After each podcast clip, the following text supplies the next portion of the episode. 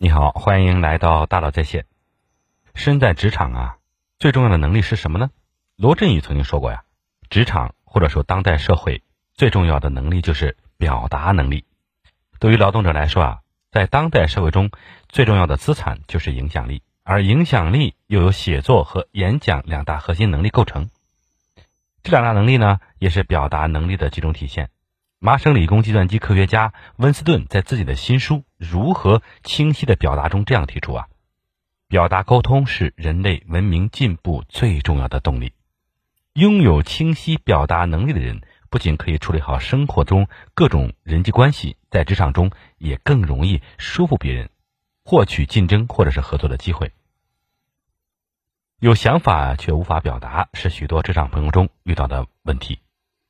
好不容易得到了梦寐以求的机会，却没能展示自己的真实水平。精心制作的项目汇报，却因为表达不清晰而痛失客户。忙活了一整年，到年终总结时却无从下笔，只会做不会说，领导无法从汇报中得到正向的结果反馈，升职加薪便遥遥无期。为什么会出现这种表达不清晰的问题呢？要解答这个问题啊，我们首先要了解一下表达这个概念。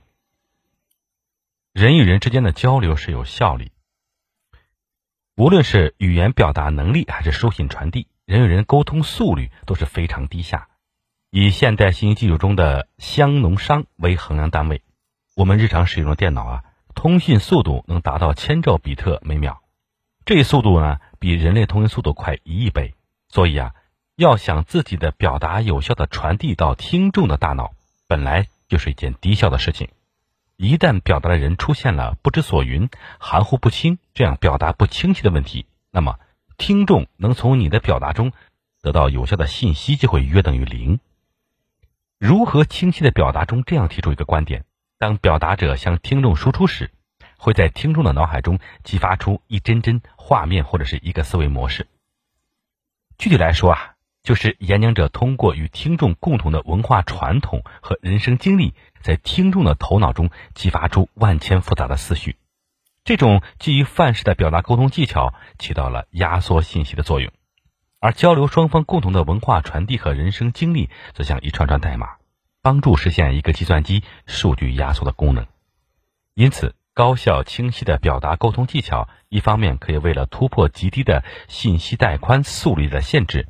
另外一方面是演讲者通过在听众的脑海中建立情感思维范式，巧妙地唤起了和支配他们的情感共鸣，抓住他们的兴趣，从而达到与其有效交流的目的。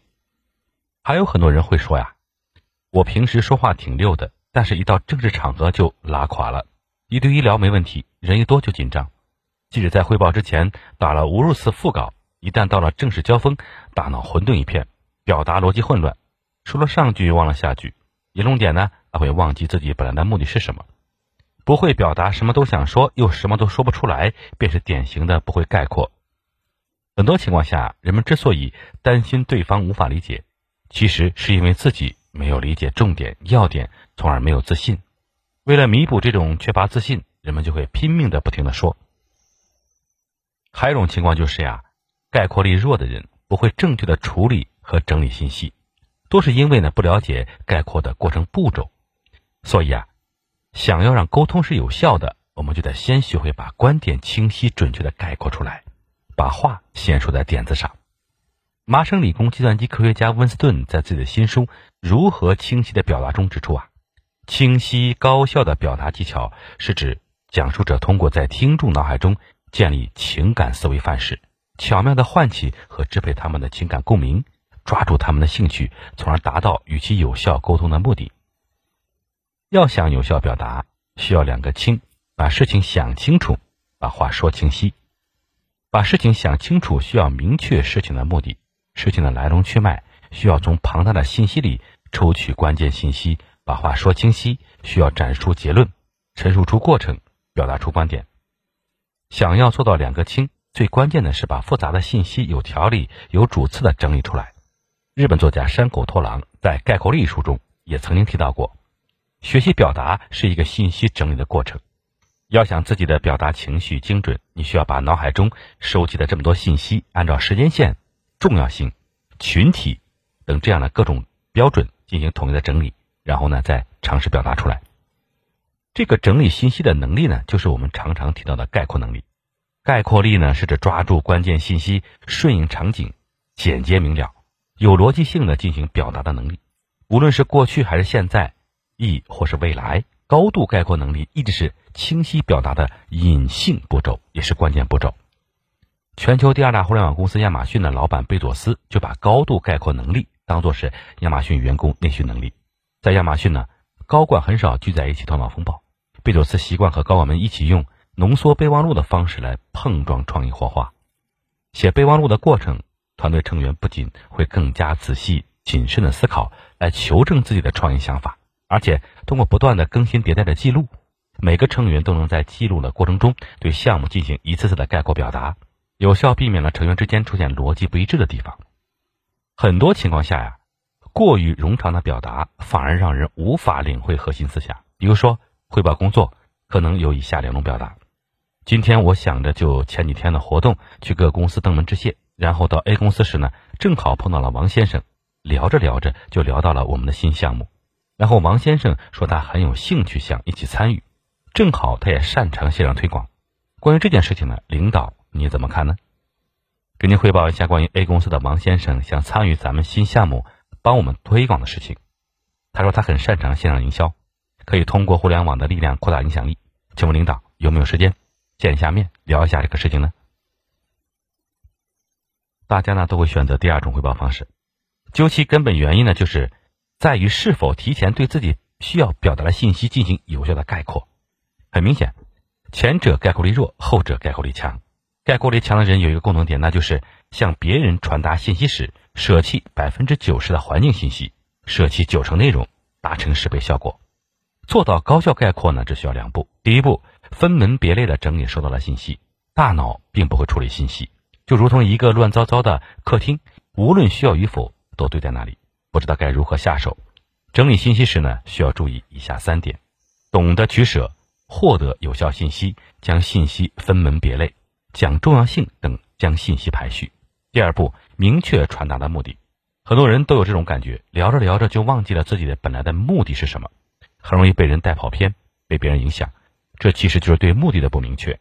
职场需要的概括力是动态的，是灵活多变的，抓住信息要点是其中的一部分。要想朝着终点前进，就得考虑，为了达到目的，什么时候说最好？如何表达才好？有力的展示是什么？也就是怎么说、如何说和怎么做。职场上需要的概括是双向的，我们随时都要考虑对方的需求和兴趣，在满足对方的需求后，我们要根据自己被允许的时间调整概括的信息量。如果时间很短，就采用事件加结论优先法。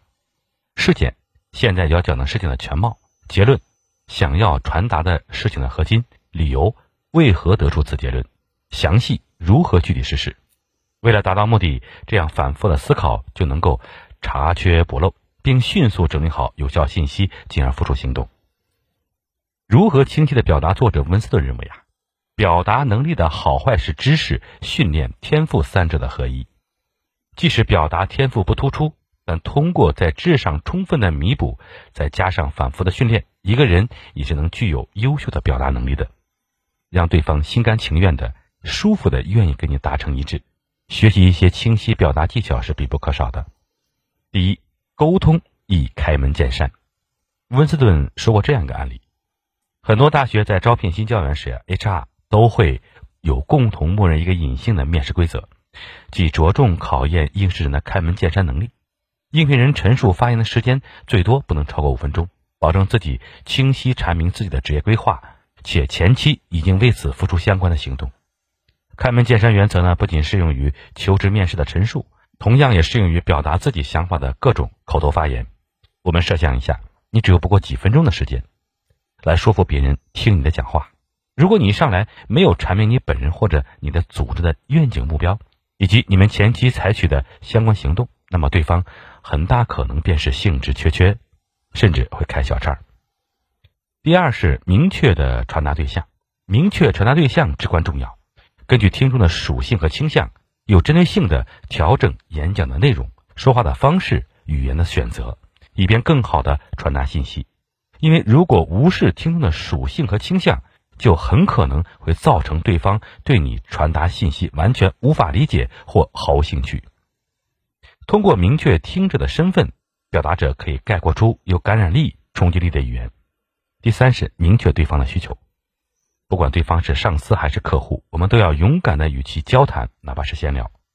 不过，即使是闲聊，也要满足对方的兴趣。向对方传达信息的优先顺序依次为以下三点：满足对方需求的信息，让对方开心细致，自己想传达的信息。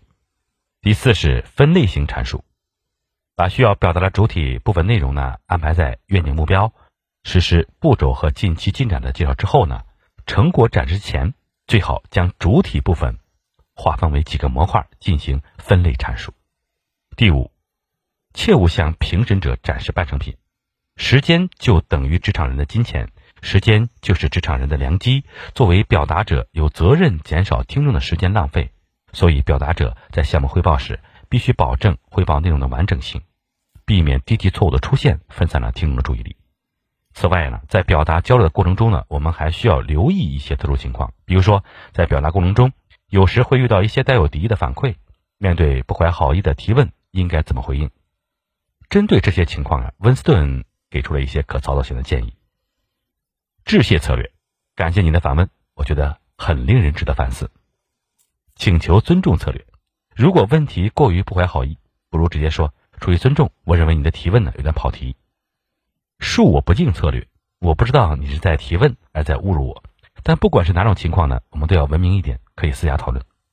学会清晰表达之道，足以帮助我们应付每一个人际关系发生的瞬间。无论是在电梯间里的一小段对话，还在会议上的一个发言，开口说话都会，精准表达却是一生的修炼。能否精准表达，则必然拉开人与人的做事效率和事业上限的差距。学会沟通技巧，并将之加以调整，从而形成适合自己的风格，相信你会通过高效的沟通力取得辉煌的成就。好，感谢您的收听，咱们。明天见。